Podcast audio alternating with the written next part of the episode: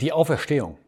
In diesem Video möchte ich versuchen zu zeigen, dass die Auferstehung von Jesus Christus viel mehr bedeutet, als oft angenommen wird. Und ich muss von mir sagen, als ich lange Zeit äh, verstanden habe.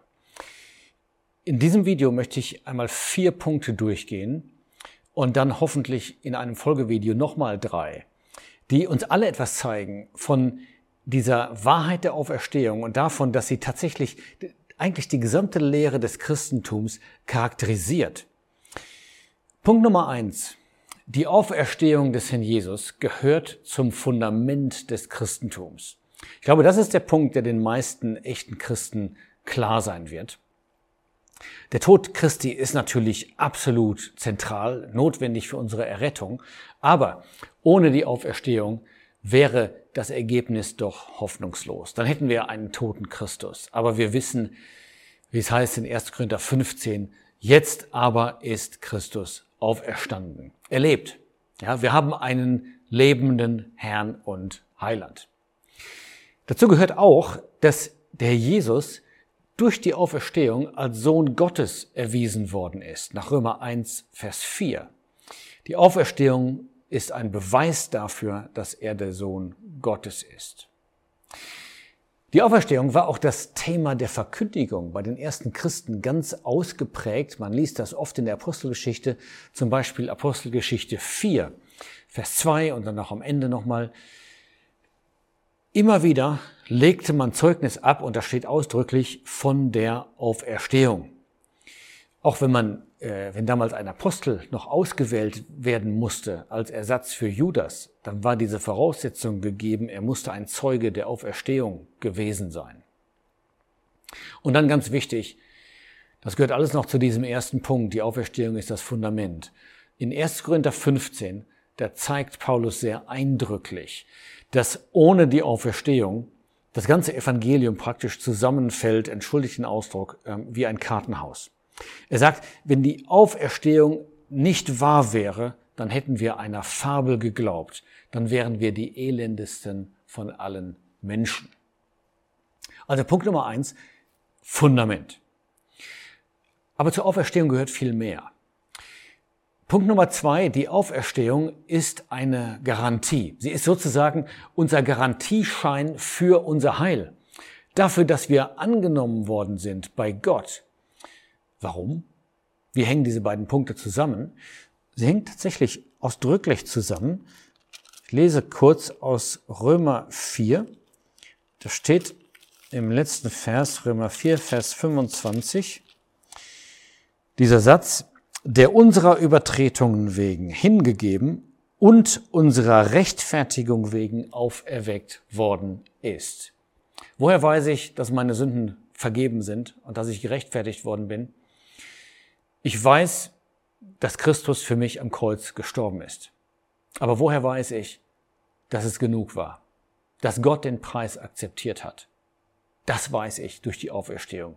Weil Gott den Toten, mit Verlaub gesagt, Menschen, Jesus Christus, aus dem Grab genommen hat, ihn auferweckt hat. Er ist auferweckt worden zu unserer Rechtfertigung.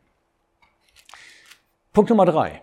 Die Auferstehung Christi ist die Grundlage für unsere Auferstehung. Wirklich? Ja, die beiden sind tatsächlich eng miteinander verbunden. Christen warten natürlich nicht auf den Tod, sie warten auf die Entrückung. Aber wenn ein Christ in den Tod geht, dann weiß er, er wird auch wieder auferweckt werden. Nach 1. Thessalonicher 4, Vers 17, 16 und 17. Allerdings wird unsere Auferstehung ausdrücklich verbunden mit der Auferstehung des Herrn Jesus. Und dazu lese ich nochmal einen Vers aus dem Römerbrief, Kapitel 8, da steht dieser Satz in Vers 11. Wenn aber der Geist dessen, der Jesus aus den Toten auferweckt hat, in euch wohnt, so wird er, der Christus aus den Toten auferweckt hat, auch eure sterblichen Leiber lebendig machen, wegen seines in euch wohnenden Geistes. Das ist ein, ein hervorragendes Argument, ein beeindruckendes Argument. Paulus sagt hier, wenn ihr Christen seid, dann wohnt in euch der Geist Gottes. Aber Gott ist doch der Gott, der Jesus Christus auferweckt hat. Er ist sozusagen ein Gott der Auferweckung. Und wenn der Geist dieses Gottes in euch wohnt, dann kann es gar nicht sein, dass Gott euren Leib einfach dem Tod überlässt. Es kann nicht anders sein, als dass er ihn auch auferweckt. Sehr schön finde ich dieser Gedanke, die Auferstehung der Gläubigen ist auch eine Frucht des Todes und der Auferstehung des Herrn Jesus und eng verbunden mit ihm in seiner Auferstehung. Man könnte dazu auch zitieren aus 1. Korinther 15, dass der Herr Jesus der Erstling ist. Das heißt, wir gehören zu der großen Ernte und er ist der Erstling dieser Ernte. Unsere Auferstehung ist mit seiner Auferstehung verbunden, auch wenn 2000 Jahre etwa dazwischen liegen.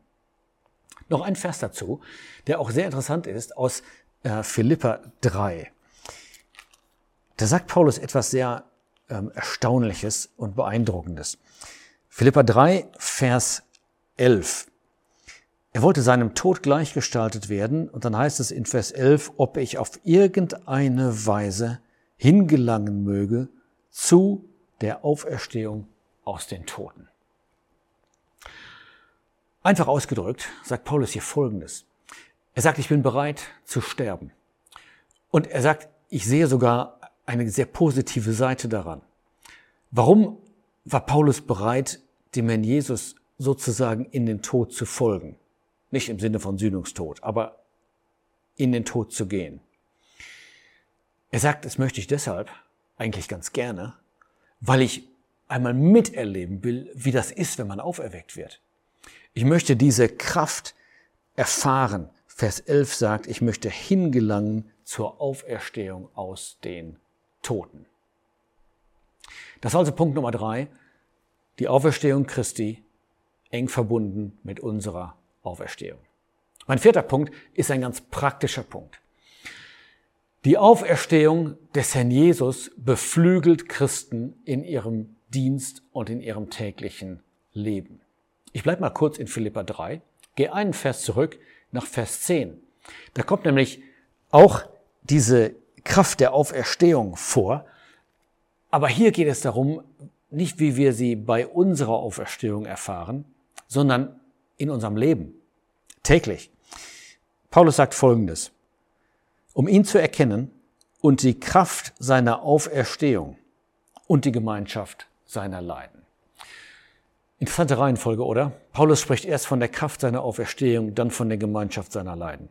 Was will er sagen damit?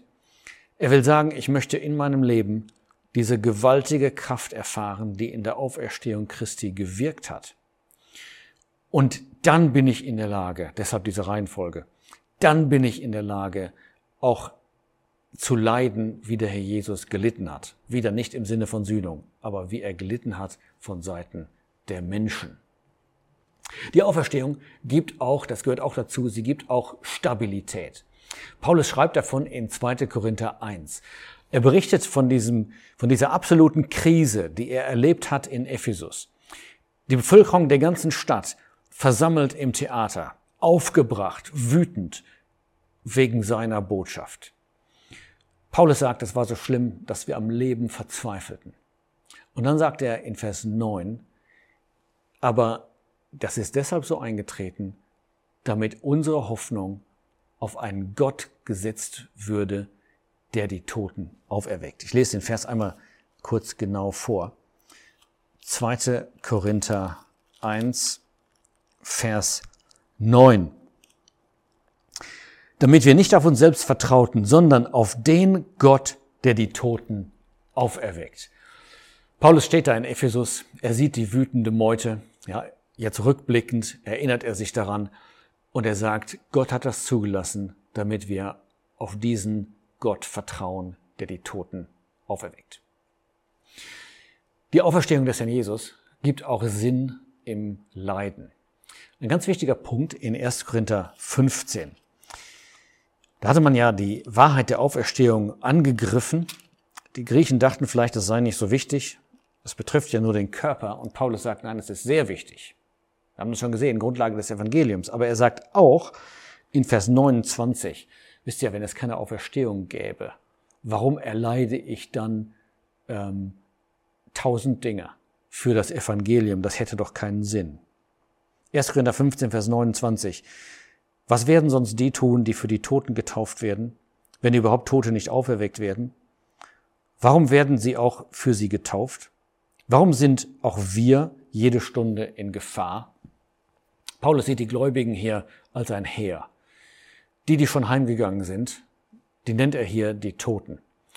Und jetzt gibt es andere, die sich bekehren, die getauft werden und so in dieses Heer eintreten. Und er sagt, was für einen Sinn würde das machen? Wer wollte sich diesem Heer anschließen, dem so viel entgegengesetzt wird? Und dann sagt er, warum sind auch wir jede Stunde in Gefahr? Vers 31, täglich sterbe ich.